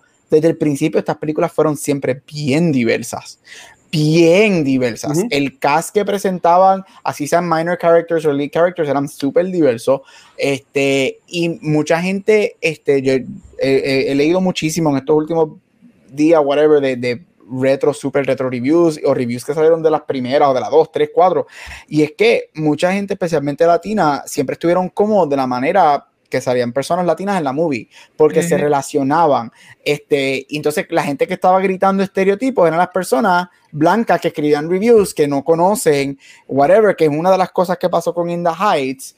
Este, y, y mucha gente le ha gustado mucho. Yo creo que por eso es que esta película ha cautivado mucho al público latino. Entonces, luego en la cuarta añade artistas puertorriqueños como Don Omar y Tego, que son worldwide renowned, este, y, y, cosas así. Entonces, en, en Tokyo Drift, you know, abres al Asian market también, que el drifting es súper gigante en esa cultura. Yo creo que ha, pasado bien desapercibido que Fast and the Furious tú la ves de un lente diverso y es una de las series más diversas y no ahora, desde el principio hace 20 años. Y yo creo que eso es bien fácil olvidar solamente por lo que es la película. Y para o sea, 2001 fue los otros días, pero en 2001 tener un cast así y presentar este tipo de, de, de, vida e identidades era bien groundbreaking. yo creo que esa es una de las razones por las que Fast and the Furious están loved, especialmente por comunidades latinas. Mira, en, mi caso yo día, como mencioné ahorita, eh, es que es, es, toda una película fun y pues eh, no se va a comentar tanto con ahora porque sí son 20 años como ya mencionaron, pero eh, maybe lo que siempre veíamos era o una romantic comedy o, o una secuela de una película de superhéroes o algo así por el estilo, ¿sabes? Y obviamente hay que hacer así, ¿sabes? Yo, yo iba en Canóvaro, yo iba en Villas de Loiza, este, que está aquí es Dembow Full, Y cuando ya, por ejemplo, a los tiros de Canóvana o llevas a Carolina, ¿sabes? Estuviera la gente de la fiebre, ¿sabes? Con todo, Claro. dijo Gabriel con el boceteo, ¿sabes? Que esto es, esto es el, el endgame de los cacos, ¿sabes? Cuando, cada vez que hacen un Fast Nine, ellos van al closet, sacan el baúl, lo abren y sa- sacan la Jordan blanca bien limpia, sacan la gorra, la cadena y van para la película a verla, ¿sabes? Y con su skyline o whatever. Yo entiendo que estas películas, si hacen 50, 50 van a vender. Honestamente, Claro. O sea, este, y, y, y hay que dársela porque aunque dicen no es el mejor actor, él supo cómo mercadear y cómo coger esto y, y, y venderlo a, a la masa. ¿sabes? Porque aunque, por ejemplo, yo que soy de superhéroes o lo que sea, que yo, yo no soy un carajo de carro, yo sé a mí echarle gasolina y lavarlo de vez en cuando. ¿sabes? Pero, pero estas películas a mí me gustan. ¿Tú me entiendes? Porque me cogió, me cogió el Lord. ¿Tú me entiendes? ¿Sabes? Eh, ¿sabes? Personas como Gabriel, que son así más de la historia y todas las cosas, como quiera, él puede como que sentarse y disfrutarse realeza, Gabriel. esto. Tú sabes, sabes que yo entiendo que eso, es- por eso es que esto va a seguir saliendo. Y obviamente, cuando metes a Tego, cuando metes a Don Omar, cuando metes a Cardi B, cuando metes a Ozuna, cuando metes a Bad Bunny, ¿tú me entiendes? Y, la, y, la- y lo cómico es que Don Omar y Tego sí tenían como que papeles grandes. Pero. Corillo, Bad Bunny sale en esta película. Y ya no te lo ponen ahí como voz y platillo. Él, él casi ni sale, él casi ni se ve. ¿sabes? Ujú. Él está como que de lado. Y Sí, Ozuna. Osuna, Osuna es Don Omar que está allí, digo, porque son. Osuna. Pero este, pero sabes que ellos, ellos saben, ¿tú me entiendes? No es como que hacen el show de que, ah, vamos a ver la película, porque tú no viste un reportaje en, en Nuevo Día diciendo, Ujú. vamos a ver la película de Fast Nine. Tú sabes que como que ellos, ellos saben y ya, o sea, que ya son, ya es parte de la cultura. Y yo entiendo que, que eso va a seguir pegando, en verdad. Mira, yo pienso que, ¿verdad? En conclusión, es que esto es algo conocido. Así como Gabriel dice, quizás Gabriel no es el más que sepa de carro, pero tiene, tiene primos que le gusta el carro. So, es algo que todos conocemos y no necesariamente es que sea una película de carro, es que se siente approachable. ¿Tú me entiendes? Aquí tú no me estás vendiendo un tema súper elevado, súper high joyet. Esto no es algo que tú tengas que romperte la cabeza mucho. Es una historia de a veces acción, a veces sci-fi, con personajes que cualquiera se puede identificar y lo cool es que ellos no lo, ninguna de estas películas nunca ha sido forzado, nunca ha sido Ujú. para llevar un tema, nunca ha sido para llevar una agenda política ni social. Esta película naturalmente se dio de esta manera, representaron bien a las personas y de repente ya como en la quinta se percataron, es a rayo, la gente sí le gusta esto A la gente le se gusta elevó la franquicia, ¿me entiendes? So, yo creo que todo se dio natural para que fuera la bomba que es en Latinoamérica y en el mundo entero lo que es este esta saga. So, Ujú. qué bueno que esto sea un buen ejemplo de cómo los creadores desde la primera, porque sí, en la primera, en las primeras películas, eh, Brian, que es un hombre blanco, es el protagonista, pero Ajá. lo cool es lo natural que se integra con todos estos otros personajes diversos, como Yeah, así sí. debería de ser todo, ¿me entiendes? Normal. Todo el mundo está representado, todo el mundo se ve de alguna manera auténtica, hablando malo, tú sabes, it's cool. Y yo creo que eso es lo que a la gente le gusta. Yo voy a verla, cualquiera puede ver Fast Nine porque todo el mundo las puede entender y todo el mundo quiere entender lo que están viendo. Nadie Exacto. quiere siempre romperse la cabeza. Eso es a veces a nosotros que nos gusta rompernos la cabeza, pero no todo Ah. el mundo. So, No, yo creo Brian que es el guaynadito caco. El guaynadito problemático era Brian. Oye, sí, eh, más o Bueno, menos. es porque ya no está vivo según la película. Exacto, exactamente. So, yo no sé si ustedes se acuerdan, en Cultura antes había un programa que se llamaba Top or, eh, ¿cómo era? Top of the Month, donde hablábamos Ajá. de nuestro top y garbage. Y yo quería que nosotros, ¿verdad? Tiráramos aquí nuestro top de la movie y nuestro garbage de la movie. So, que pueden ser varios. So, yo voy a arrancar diciendo los míos. Y voy a arrancar con mi top. Y yo sé que Luis está hablando de eso ahora mismo. Y es que quiero tener una explicación de por qué para mí es un top. Y para mí el homage que le hicieron a, a Brian, para mí fue efectivo. Y le explico por qué. A mí me gusta que mantengan al personaje vivo. Porque es, es una persona que es importante en estas movies y no necesariamente ni tienen que enseñar su cara, con que simplemente se escuche el ruido del carro y, tú veas el Nissan Skyline azul, tú sabes que él está vivo en este universo y eso es bonito porque quizás a nosotros nos importe tres carajos los carros, pero yo sí conozco muchas personas que, que, le apasiona lo que son los carros y el saber que quizás su personaje favorito ya no está vivo, pero sí existe en el universo de esta movie y que probablemente a la familia de verdad de Paul Walker y a sus amistades y a sus fellow actores les encanta que esté presente el legado de él porque él es un pilar en esta saga y para mí es bien bonito que aunque él nunca más vuelva a salir que se mantenga su legado presente porque su espíritu continúa en, ¿verdad? en esta franquicia y yo creo que eso es algo bien bonito y que no se puede perder. Yeah, mm. sí. Ese es mi top. yo, voy a esperar, yo voy a esperar. Ese es mi top. Mira, mi garbage, este rayo. Yo creo que ellos trataron de eh, ok, la historia de la película, el revolú de que pues está el hermano de Dom, es el es uno de los villanos y yo siempre tengo problemas cuando tu familiar es tu villano. Mano, arregla tu familia, ¿me entiendes? ¿Cómo llegan a estos niveles tan catastróficos? terapia. Es algo que, que cómo esto llega a esto. Y me molesta también como en la película de los zombies de que vimos de Zack Snyder con la jodida hija.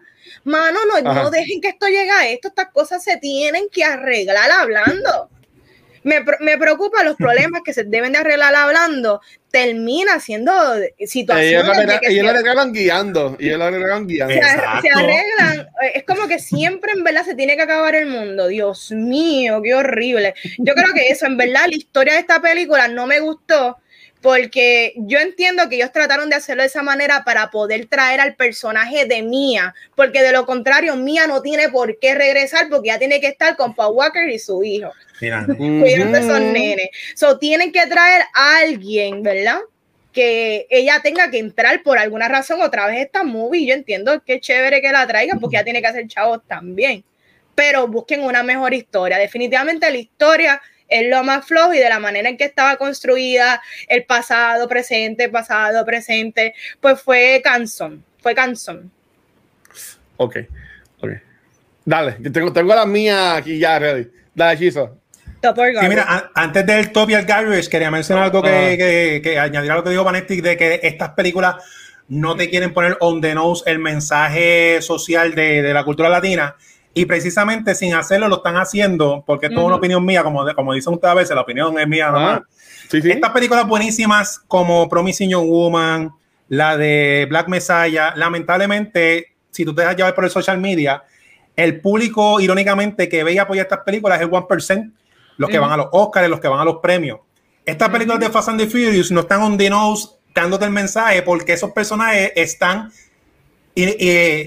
representando lo que es la vida real. O sea, cuando tú estás en esas situaciones y en esas comunidades, tú no tienes tiempo para hacer una marcha, para hacer un post bien bonito de Black Lives Matter, no, porque tú estás jodido, bregando en el día a día hustling. Y estos personajes no tienen que hacer un mensaje social porque ellos tienen que ver qué van a comer mañana. Y yo creo que ese es el mensaje social y también añade que porque la gente se identifica tanto con estas películas, porque como dicen, son reales los personajes eh, como tal. En cuanto al top mío, es lo que te digo, o sea, la razón por la cual a mí no me gusta la película es precisamente, que es lo que también mencionaba Netti de lo del drama, eh, el top mío es toda esa persecución de los magnetos que están peleando, que me dicen empuja carro con las manos. Ese es mi top, porque ese es mi Fast and the Furious. Esos son los superhéroes que yo quería ver. Que el vuelcan el camión, que se pegan. Cuando, mira, a mí siempre me encanta, hablando de los de los de los cosas clichés de la familia, cuando los personajes villanos se unen. Cuando se unió John Cena, que dijo, yo te cubro, fue, y los dos carros de los dos hermanos y viraron el camión. Yo, al fin, llegó la película después de dos horas. Me dieron mi Fast and the Furious.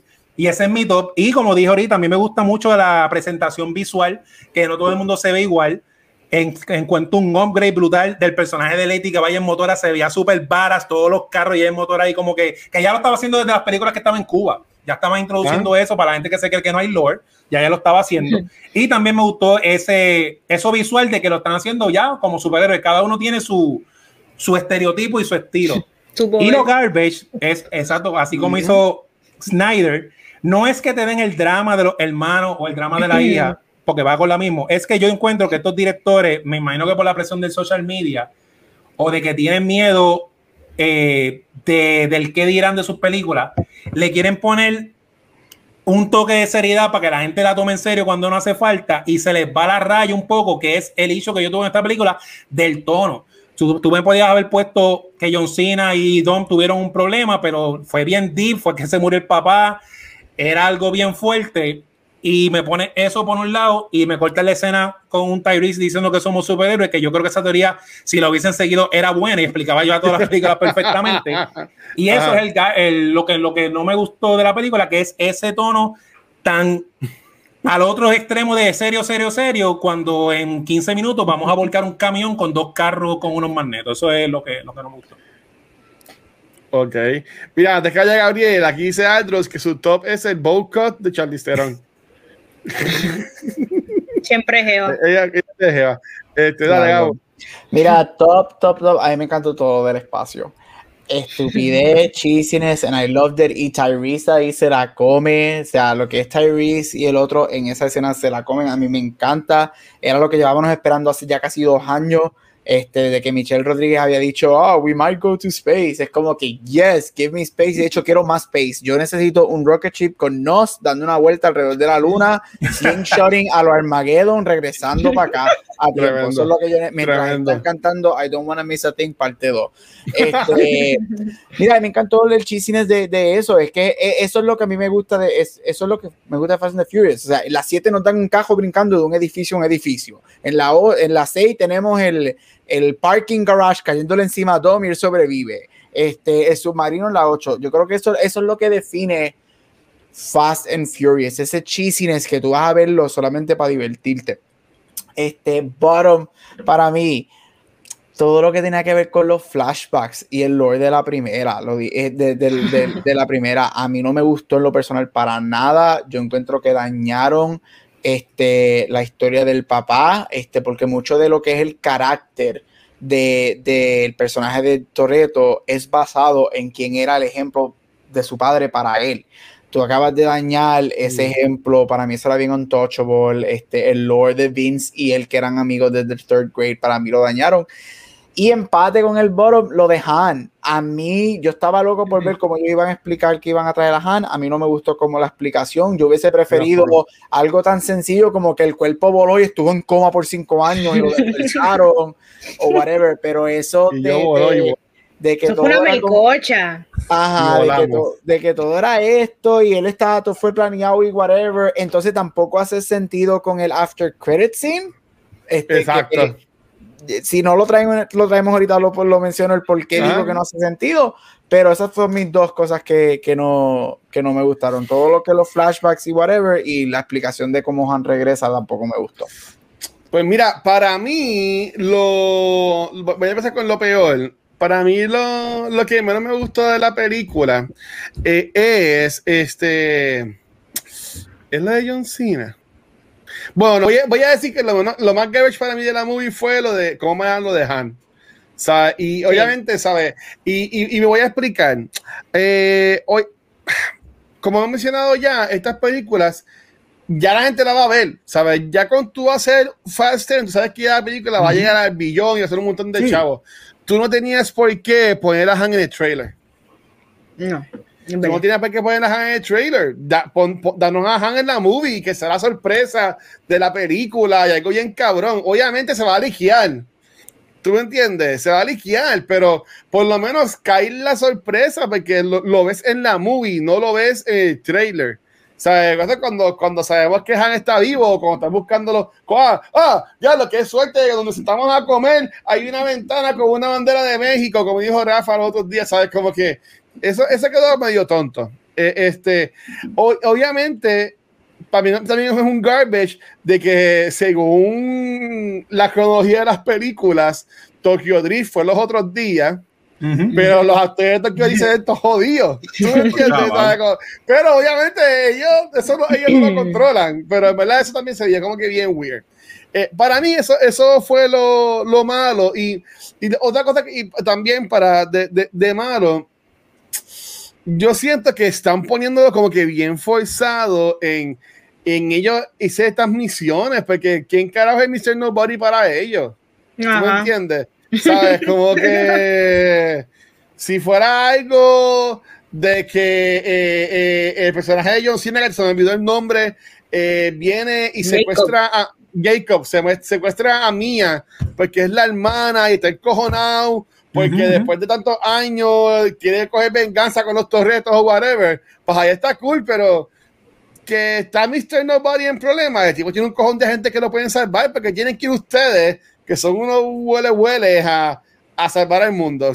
Eso es como que, obviamente, pues es la película, pero es como que búscame algo que sea más chiquito, ¿tú me entiendes? Como dijo Vanesti, ellos no tienen que salvar el mundo, tú sabes, como que a la gente como que ya le va a gustar. Um, para mí el top de la para mí el top de la movie aunque yo lo odio porque que este actor no sirve como actor este y sus redes sociales es también me bobito cuando las veo es Tyrese. Tengo que darla que, que tengo, que tengo que darla porque Tyrese seguía en la película tú me entiendes cuando tú quieres un actor que sea cheesy pues tienes a Tyrese tú me entiendes el tipo hace eso cabrón Tú sabes, el tipo es el duro. Si tú quieres un actor hijo de puta, me coges a Christian Bale. Si tú quieres a un actor pendejo que sea cheesy, tienes a Tyrese y él es perfecto para eso. Y poner, y, y poner lo que él sea, el que se, ese creía al principio sex symbol en las primeras películas, convertirlo en el comic relief de las películas, también me gusta. ¿Sabes? Esa pendeja de que él lo tirotean todo, no tiene ningún tiro, que el carro se cae y tu polla se va a morir y se cae el cabrón y le cae el carro encima y tú como que por un segundo lo sufres y después se va caminando de lo más chilling atrás del carro. Es como que, cabrón, tú sabes, que a, a, mí eso me gustó y como dijo Chizo, que la película sabe lo que es y como que doesn't shy from it. Para mí eso es lo, eso es lo mejor de, de la movie. Obviamente, la escena de acción tan cabrona. Este, cuando John Cena hace de Spider-Man también quedó brutal. Pero yo diría que lo mejor es este, eso, que la movie sabe que es una estupidez y como sabe que tú vas a ir a ver para irte de ella y lo, y, y lo hacen y se lo disfrutan. Y van a ser millonarios otra vez por, por gracias a eso. Mira, yo tengo sí. este, esta pregunta compuesta, que es de ah. lo que Gabriel tocó en cuanto a lo que fue el post-ending credit scene. ¿Qué pensaron uh. de eso? Y realmente, ¿cómo piensan que quizá esta franquicia se po okay. podría mejorar, dado a que para muchas personas no les gusta esta movie y lo entiendo. ¿Cómo ustedes creen que puede mejorar o cómo podría que eh, la, la saga entera podría elevarse más aún? ¿Qué ustedes piensan de, de eso, del post, el, mm. el credit scene y cómo mejorar entonces la franquicia. Ok, ok, ok. Pues nada, el post credit scene lo vi como el setup de o series o películas, porque mm. viene, no sé si van a hacer más películas de Hobbs, aparte de las sí. de Fast and the Furious, o series de televisión, ¿verdad? Con los personajes que yo creo que por eso eh, aquí nos están haciendo el Marvel Fórmula en cuestión de que nos están presentando personajes más jóvenes, porque Han tiene una hija, Uh -huh. y, y, Brian está chiquito, pero me imagino que la serie vamos a poner, o sea que ya están como que preparando la próxima generación para la serie para las películas. Lo uh -huh. vi como eso. No sé, la cara que puso Shaw, yo no la noté como de, sorpre de sorprendido. La noté como que asustado. La forma en que están mirando a Shaw y me sacó un poco esa escena eh, porque Shaw Sí, o sea, el, el, tipo mata lo que sea y después Ajá. que él hace preguntas y el tipo es un asesino, un mercenario, se metió en el avión de Charlize Theron con el hermano en un avión. Eh, en Hop and Show peleó con Iris Elba que estaba en Hans y no encontré un poco creíble que se asustara tanto con ver a Han porque es el show que yo conozco, ve a Han y lo traspasa de un puño en la cara y ya y lo mató ahí mismo. Uh -huh. Así que lo noté okay. como una escena obligada de de, de, de, del universo que van, a, que, que, que, van a expandir. Y cómo mejorarla, que le quiten un poco la, la seriedad, que, que, no traten de ser el next Mission Imposible, que sigan siendo el Fast and the Furious que siempre ha, han sido exitosos. Que de hecho en Hop Ancho está, eh, yo encuentro que tiene el balance perfecto porque Idris Elba es un fucking super villano. Idris Elba, que es un buen actor, se nota que se está tripeando la película y está, y ahí pasa un montón de cosas ahí en buste. Idris Elba tiene una motora que la controla sola con la mente. pero se mantiene en el funness, en lo, en lo divertido. Ah, que le bajen un poquito al drama ese de serio. Yo quiero que otra vez los yo creo que lo de la Kiss se disfrute, que, que, esté en peligro otra vez, que no esté, oh, diablo, no vamos a salir de esta. No, no, que diga, olvídate, vamos para adelante. Ok. Mira, a mí el scene, a mí lo que no me gustó es que, de la manera que yo lo vi, es que la cara de, de ay Dios mío, desde Stadium, de Shaw. este, para mí no iba, su reacción no iba con la historia que nos dieron de cómo Han está vivo, porque de lo que nos establecen en las películas es que Han, pero obviamente todo eso fue planeado, porque el undercover, porque protegiendo whatever, bla, bla, bla. Eso te hace pensar o te hace creer que esto eso fue un plan y que obviamente Statham este, está en on it. La cara que yo veo de Shaw cuando este Han toca la puerta de la puerta no es de, ah, sí, ok, ¿cómo está? No, es de, what the fuck are you doing here? ¿Por qué tú estás vivo? Y para mí eso es un disjoint bien, bien cabrón porque, o, sea, nos dijiste aquí que todo fue planeado, so, si tú mandas a matar a alguien es porque la persona que lo mandó a matar lo sabe, pero entonces, como que eso a mí no me, uh, no me gustó. ¿Cómo yo lo mejoraría?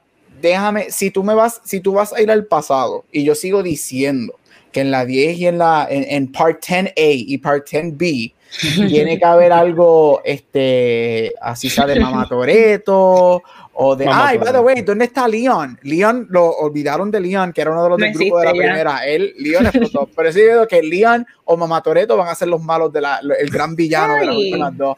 Este si vas a ir al pasado again y yo digo esto porque yo amo esta serie yo amo Fast and the Furious si vas a ir al pasado no dañes lo que ya habías establecido en las películas. Si tú quieres irte all out crazy, vete con los car chases, vete así, los imanes, así, vete a la nevera, así no es que funciona un imán, pero a mí no me importó porque la escena estaba cabrosísima. Este, el así no es que funciona Space, pero estuvo cabrosísimo. So, no dañes, si te vas a ir por lo ridículo, vete por, por los chases, las peleas, este, Don parando un carro con las manos, el jodido troje ese cuando se vira, pero no dañes el lore que ya estableciste en lo que es los characters, porque si tú eres bien fan como yo de la serie, eso te, hace, te, te, te, atrae, te aguanta mucho a los personajes. Y yo creo que cuando ellos empiezan a dañar eso, ahí es como que va a haber un poquito de issues, porque pues alguien como yo, que si ama esta, que ama esta serie, va como que, pero es que eso no pasa así. Vince y él son amigos desde el tercer grado. Este Toreto la razón por la que Toreto es como es, porque él le cayó el, tipo con un wrench en la cara, porque el papá murió accidente y él culpaba al papá, no porque se querían salir de, deudas y whatever. Como que makes no sense. So, e, eso es algo que yo, el lore como tal de la de personal, yo lo dejaría intacto y si vas a revisitar el pasado, hazlo de una manera que no cambie lo que ya estableciste, sino que le añadas a eso.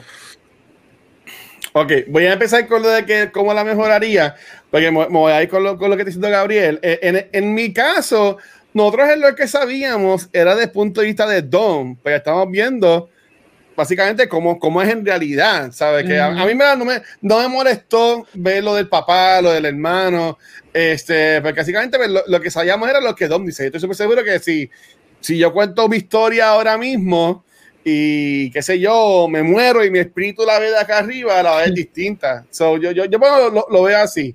Eh, ¿Cómo la pueden mejorar? Ah, eh, yo, yo honestamente pienso que mejoran esto no dejando que muera y no, y no quedarse en la película 11. Pues fine, terminar, terminar esto en la 11, pero danos más de, como dijo en este principio del show, con el Don Joven, que tipo para mí la, la, le metió cabrón ese, ese chamaco, este, eh, danos los lo, lo Young Years de, de Torreto, ¿tú me entiendes? Los Torreto Chronicles o whatever. Claro, como él este, empezó en todo eso. E, exacto, o sea, este, eh, ¿y cómo puedes mejorarlo? Mira, eh, y esto es que yo estoy, yo soy el odd en esto, el ocho en esto, pero gente, tienen que matar a Brian. No, O sea, eh, No, eh, eh, eh, ¿por loco. qué? No le hace daño a nadie. Tú estás loco. Y- ¿Cómo y van a matar al como pilar dijo- de esta dijo- serie? Como dijo ahorita Chizo, estas son, estas son mis opiniones, opiniones de Luis Ángel Rodríguez Ríos, no de Vanetti, Joel, ni Gabriel.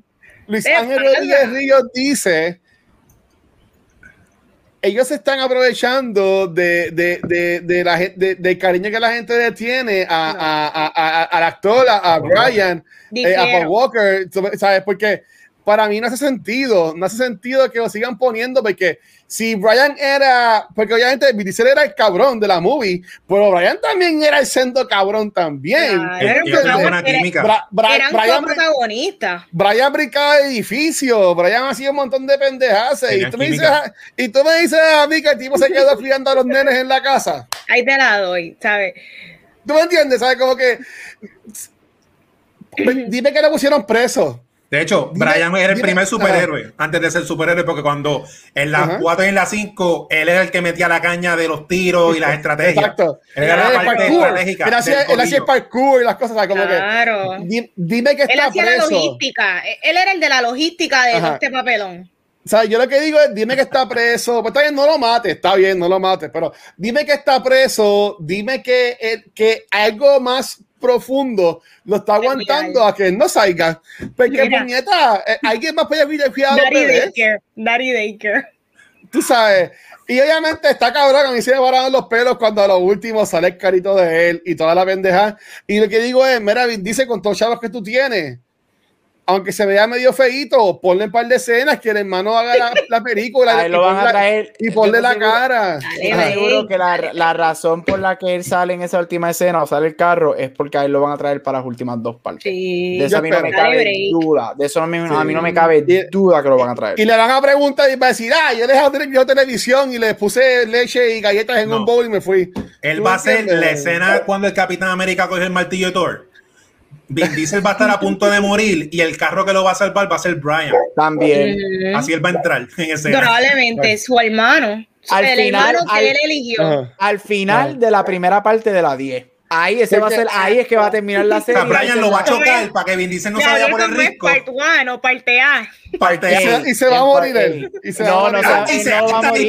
tienes- tu, ahí tienes tu deseo y se muere ¿Sabes, Brian. ¿sabes por qué? ¿Sabes por qué? La única razón por la que no quiero es que, y lo di, yo creo que yo lo dije cuando estaba hablando de Back to the Movie con Rafa, para mí, la, el send-off que le hicieron, el send-off hasta obviamente ahora que sale, el carro por lo menos, pero el send-off que le hicieron a Brian en Fast 7 es uno de los send-offs más cabrones de un personaje que yo he visto en una Así película. mismo.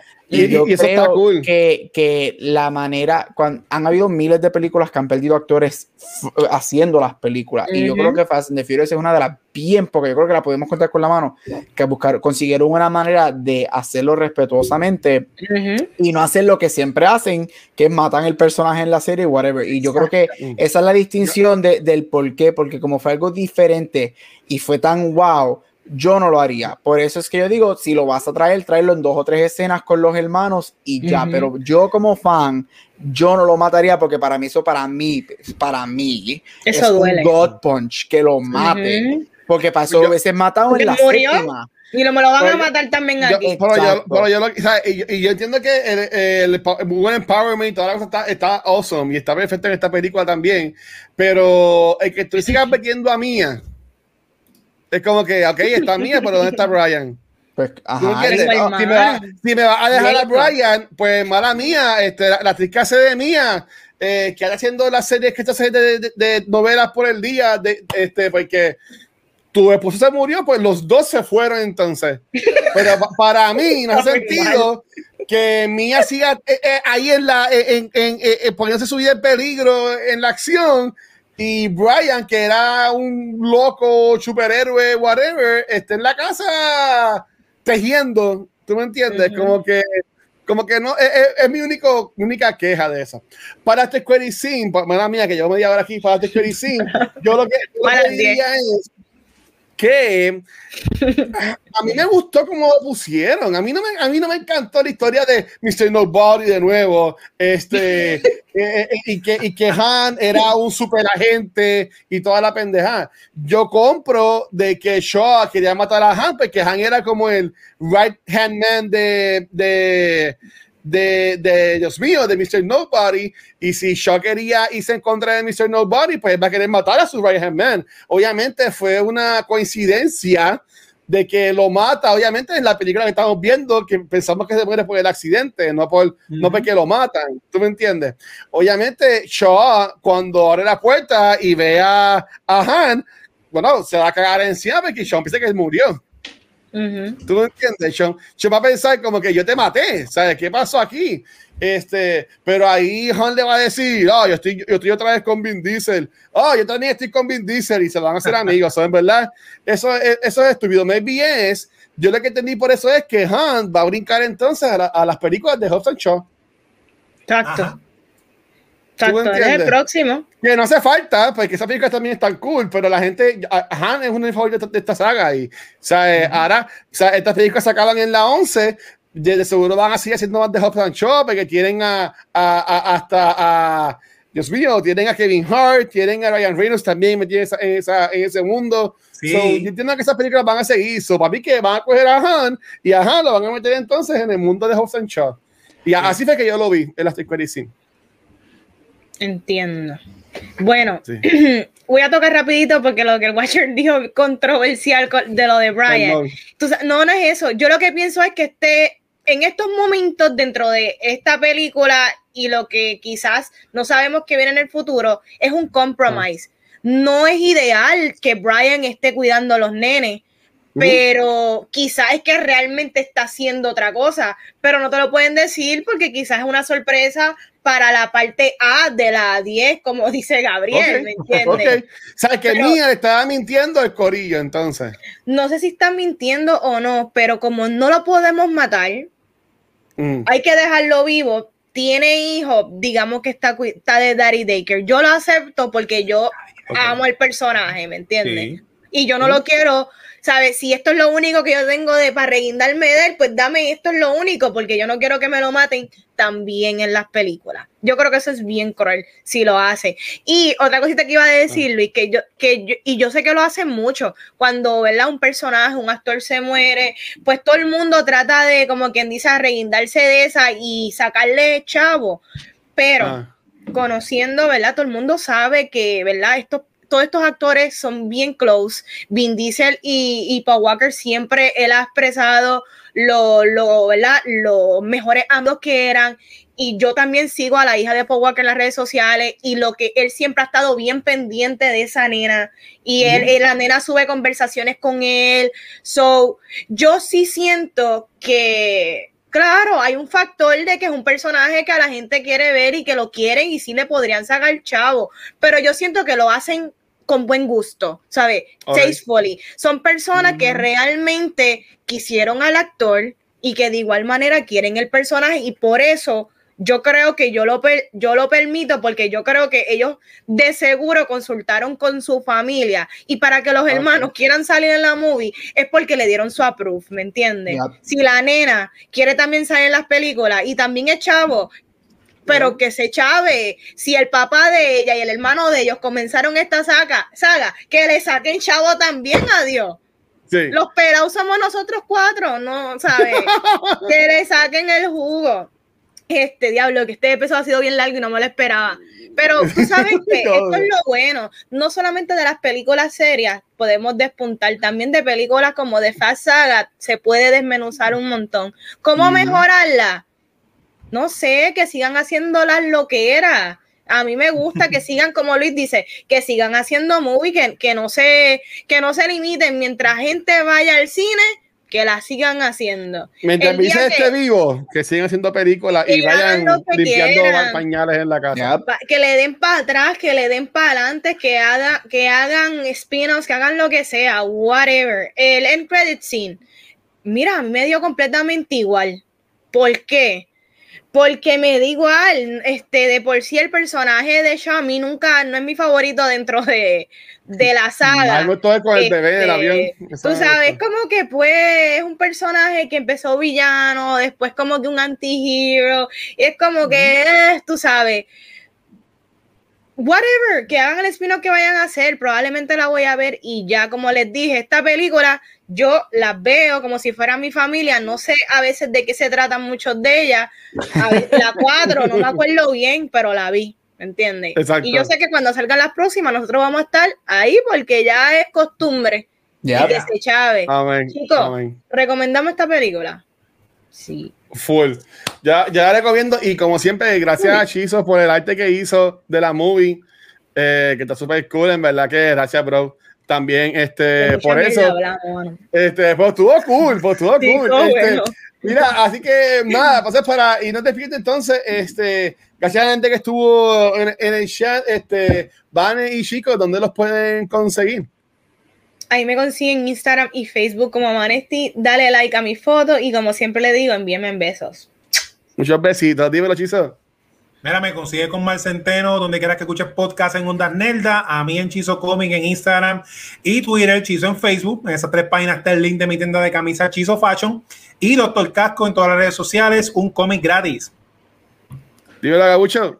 Me puedo seguir en Back to the Movies, en Beyond the Force, aquí en Cultura, en Spirit Podcast y en todos social media como Gabucho Graham. Y ya tengo las dos manos. Mi dedo está mejor. Ay, Dios mío. Oh ya, ya, ya, ya no te pueden decir Gabriel Medio Dedo. Mira, a, Dios. a- a mí me, a mí me consiguen como el Watcher en cualquier red social y nuestro contenido De de claro. Lo consiguen en cualquier proveedor de podcast, nuestra página de Facebook, en YouTube. Y gracias a la gente que trabaja en YouTube, llegamos a los 600 subscribers, que poco a poco Yes. siguen dando gente. Así que gracias por eso, Corillo. Cool. Este, pero donde único que lo pueden conseguir en vivo aquí a The y a nosotros es en nuestro canal de Twitch.